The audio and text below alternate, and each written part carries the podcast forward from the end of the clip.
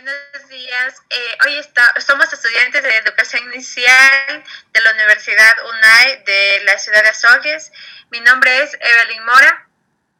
Jocelyn Guanucci. Silvia Sananga.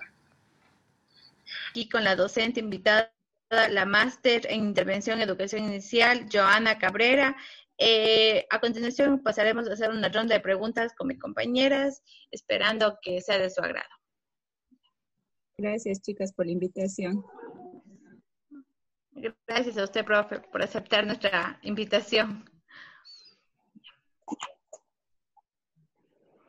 Bueno, profe, eh, nos gustaría escuchar eh, sobre las comunidades de aprendizaje, si nos puede hablar sobre ello. Ya. Eh, chicos, yo considero que las comunidades de aprendizaje ahora son muy importantes ya que los guaguas, especialmente los guaguas de educación inicial, ya sea por la parte económica o por problemas de conexión, em, no pudieron o no pueden estar en, la, en, las clases como son regularmente. Sin embargo, los papitos a través de las comunidades de aprendizaje pueden eh, buscar una estrategia o buscar ayuda. Recuerden que los niños aprenden de manera imitativa. Entonces, tanto para niños, para adultos, el autoeducarnos, el buscar espacios para, para compartir esas experiencias que han sido en esta época de pandemia, me, me, son muy necesarios. Incluso hay universidades, hasta en la propia U, que están creando este tipo de comunidades. ¿sí? Eh, Gracias. Profe, y eh, usted dijo, la U se está creando las comunidades de aprendizaje. ¿En qué sentido? Em, bueno, están, por ejemplo, ahora están, em, perdón, se me fue, están habiendo muchos espacios eh, de, los, de los estudiantes, por ejemplo, hay un estudiante que se llama Joe Solano, que em, invita a las comunidades de aprendizaje a través de Facebook Live, eh, a través de, grupos de WhatsApp, entonces, em, es donde los estudiantes comparten em, este, esta parte de la inclusión, esta parte del diálogo, donde, todo, donde todos podemos eh, interactuar, chicos. Gracias, profe. Y respecto a los estereotipos de género, ¿cuál es su opinión sobre ello? Eh, bueno, chicos, esto es un todavía em, como que los estereotipos de género lo como que los llevamos todos desde que somos pequeñitos, ¿sí? Por ejemplo, el hecho de todavía catalogar los juguetes para niños, para niñas, el hecho de poner colores desde que el bebé nace, nosotros le estamos etiquetando, ¿sí? Recuerden que la parte de género es más un constructo social en el que lastimosamente nosotros como adultos y por la parte cultural y por todas las cosas que hemos escuchado, eh, todavía seguimos etiquetando al, niño, a la niña y no permitimos que se identifique como él se siente. Eh, por ejemplo, hay, hay, casos chicos de, niños no binarios. Entonces, por ejemplo, esos guaguas no se identifican ni, ni, hombre ni mujer. Sin embargo, eh, nosotros enseguida vemos a alguien y ya decimos, este guagua es niño porque tiene el cabello corto o este guagua es, em, y total es, el caso de que, de que no, que su sexo biológico es niña, sin embargo, le gusta vestirse con, con prendas que consideramos nosotros masculinas.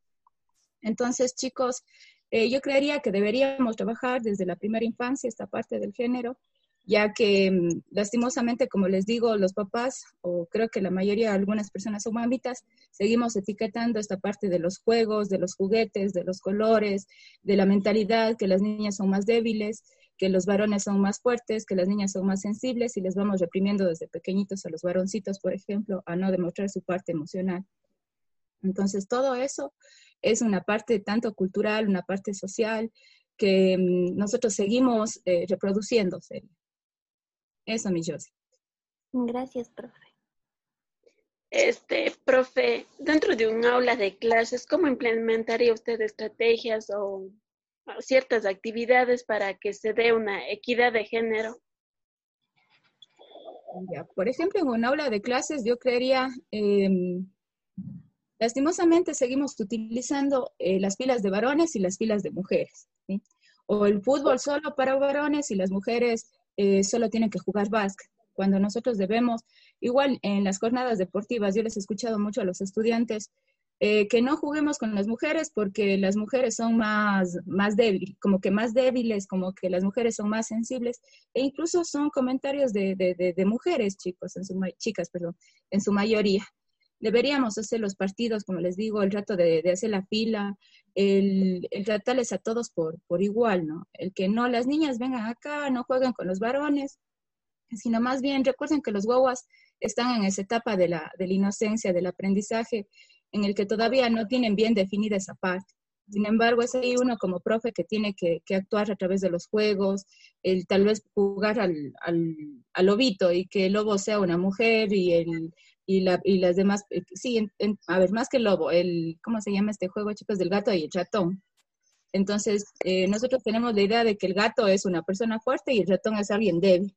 Entonces, tal vez que el gato sea una, una niña y el ratón sea un niño. Entonces, y tratando el, el igual, el, los, como les decía, la parte de que a veces uno como profe le dice, tú eres niña, o el hecho de que nos pongan faldas, recuerden la, la parte de cuando nosotros éramos pequeñas, el niño bien cómodo jugando con su calentador y la niña teníamos que, que cuidarnos de que no se nos alce la falda, de que eh, la, la, niña tiene que ser más delicada, que tiene que cruzar las piernas. Y uno es guau, entonces como que quiere esa libertad que tiene el niño. Entonces, esa sería una forma. Igual el respeto, creería que yo soy de las personas que cree que el respeto es muy importante. No le respetes porque sea niña, sino porque es persona que piensa, siente igual que tú.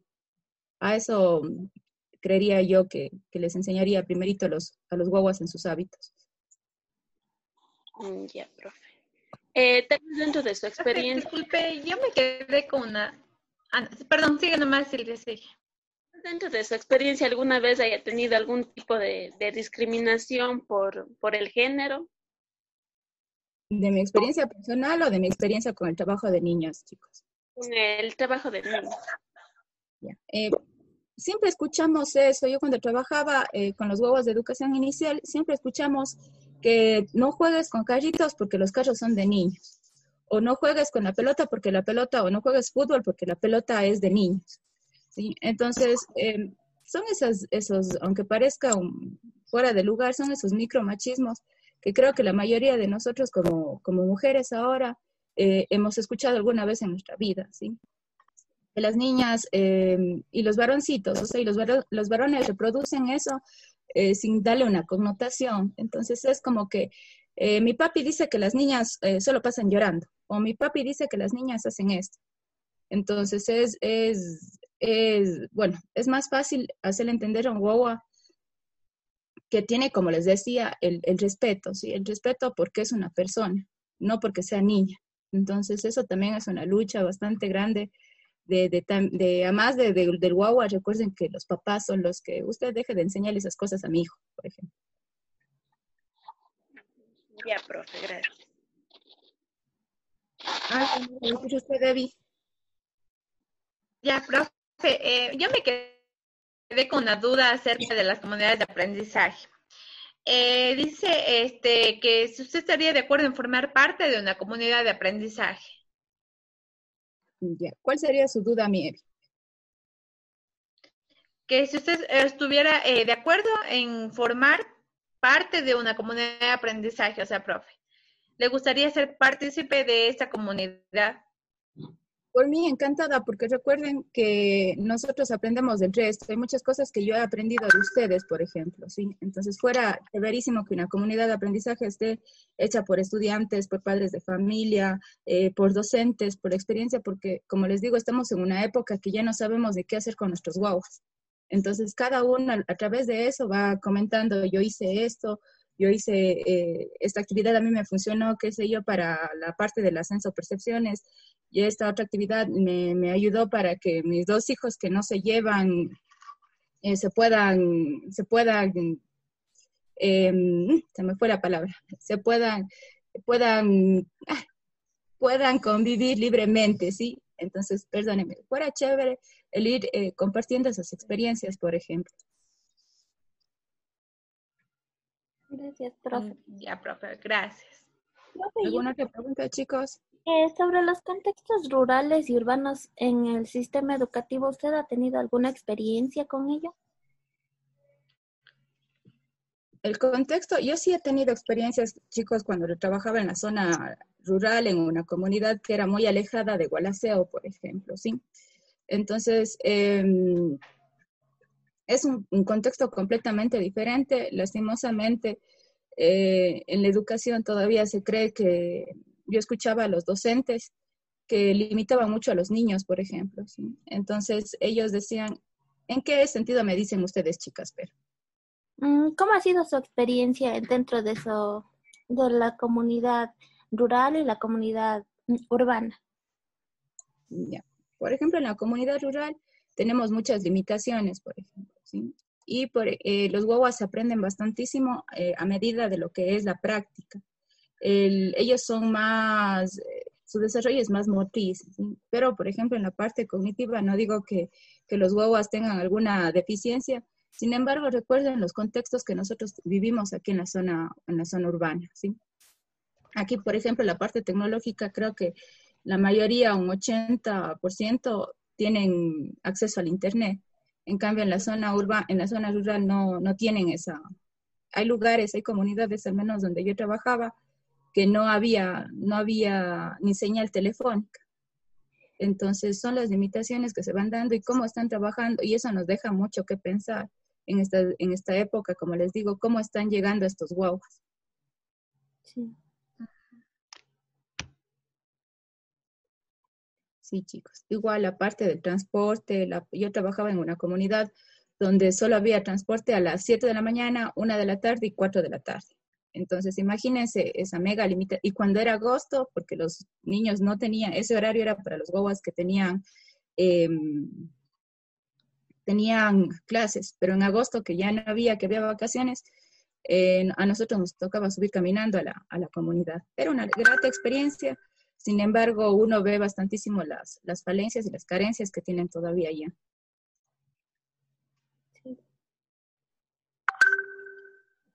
Mm.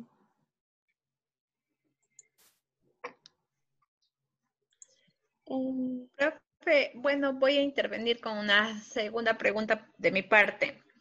Eh, ¿Cuál es su, su, postura acerca de de la educación preescolar, es decir, la educación inicial. Mm, en mi postura, como chicas.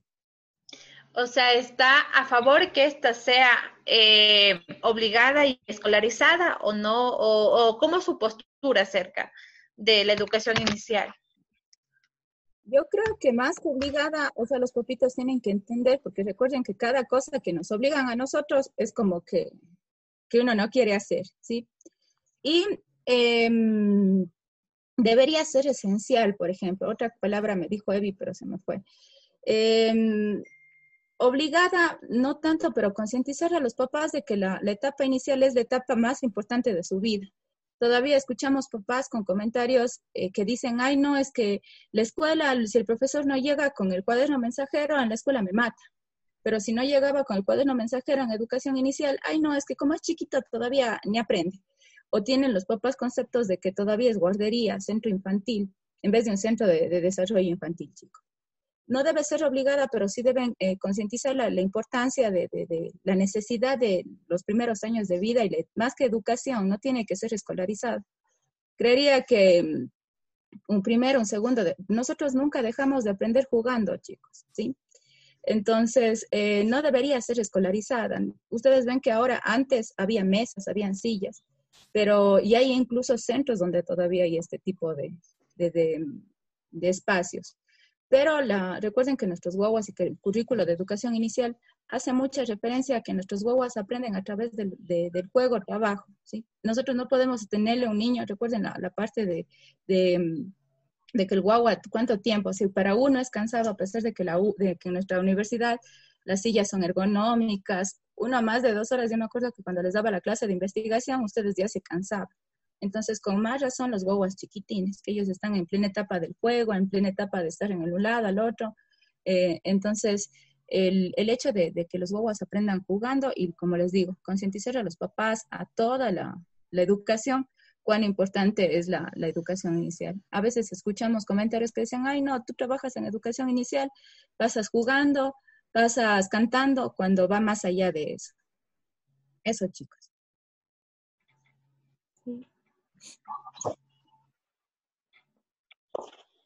Bien. Muchas gracias. Eh, ¿Alguna pregunta tal vez por parte de mis compañeras? Mm. Eh, profe, ¿usted eh, cómo le considera la educación inicial? ¿Qué es para usted eh, la educación inicial? Para mí la educación, bueno, me encanta trabajar con, con los guaguas de educación inicial porque ellos son como que la parte del estado puro, la esencia de, de lo que somos ahora. ¿sí? Recuerden cuántas experiencias, creo que nosotros tenemos más experiencias significativas de lo cuando éramos pequeñitos, de cuando éramos niños de, educación inicial, que los juegos, que vivíamos sin preocupaciones. Entonces es, es tan importante esa parte, ¿no? Eh, recuerden que también así como es una, algo que nos pasa en estos primeros años de vida, nos puede marcar para, nos marca, mejor dicho, ¿sí? Si algún guagua sufre tal vez un abuso o que el papá le esté golpeando, eh, lastimosamente toda su vida va, va a, a sufrir esa carga, chicos. Entonces, para mí la educación inicial me encanta, me encantaba trabajar con, con los bebés de un año. Eh, yo soy estimuladora temprana y me encantaba trabajar con los huevos de tres años, el hecho de la parte social, la parte, la parte de, que, de que ellos están hablando, la parte en la que ellos están eh, jugando. A mí me encantaba eso. No digo que las otras edades no me gustaban, pero me encantaba jugar en la parte social con los bebitos. Em, ahora yo soy feliz con mi asignatura de, de juego y aprendizaje porque uno aprende, eh, uno a veces se olvida esa esencia, ¿no? Yo les veo a los chicos que ellos también están bailando, ellos también están jugando, a pesar de que ya somos personas adultas. Sin embargo, la esencia, como les digo, yo, a mí me encanta mi carrera, amo mi carrera. Eh, incluso a veces digo, chuta, ¿cuándo trabajaré de nuevo con guaguas chiquitines? Porque es completamente eh, diferente, ¿no? el, cambio de uno como adulto el cómo llegarles, pero en cambio con los huevos chiquitos uno está jugando, uno está cantando, el diálogo, cómo ellos sacan sus ideas, sus palabras, cómo ellos aprenden el reto del producto, el reto de que uno ya, ellos ya van creciendo. Ahora yo les veo a mis guaguas ya grandes y todavía se acuerdan de uno. Entonces la chicha yo, como decían, de chiquitos, pero ahora en cambio ya, ya son guaguas de, de 10 años más o menos. Entonces eso es lo gratificante de nuestra carrera, a pesar de que Todavía hay estos imaginarios de que la carrera de educación inicial es solo para mujeres, de que la carrera de educación inicial es solo para cuidar, para cantar, para bailar, o para hacer manualidades de cómics, como le escuchaba una compañera el otro día. Y no es así, va más allá, chicas. Entonces, como les digo, estar en, en, educación inicial es enamorarse completamente de, los guaguas, volver a ser un niño, el jugar, el, pelear con los guaguas a veces. Entonces, eh, eso, eso, chicas. Yo les felicito por haber escogido esta carrera. Realmente es una, una carrera llena de aprendizajes y muy gratificante. Gracias, profe. Gracias, profe. Gracias a ustedes.